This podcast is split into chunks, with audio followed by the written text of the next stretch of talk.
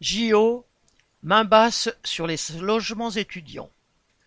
Comment loger le personnel supplémentaire, médical, administratif, sécurité, etc., indispensable pour le bon déroulement des Jeux olympiques et paralympiques? Eh bien, il n'y a qu'à réquisitionner les logements d'étudiants gérés par le Crous de Paris. Petit problème pour les organisateurs, le bail consenti aux étudiants était signé pour une année entière, vacances d'été comprises.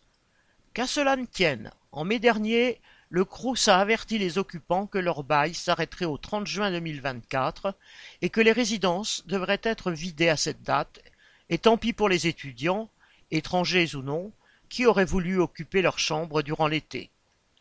Requis par un syndicat, le tribunal administratif de Paris avait suspendu la décision du Crous.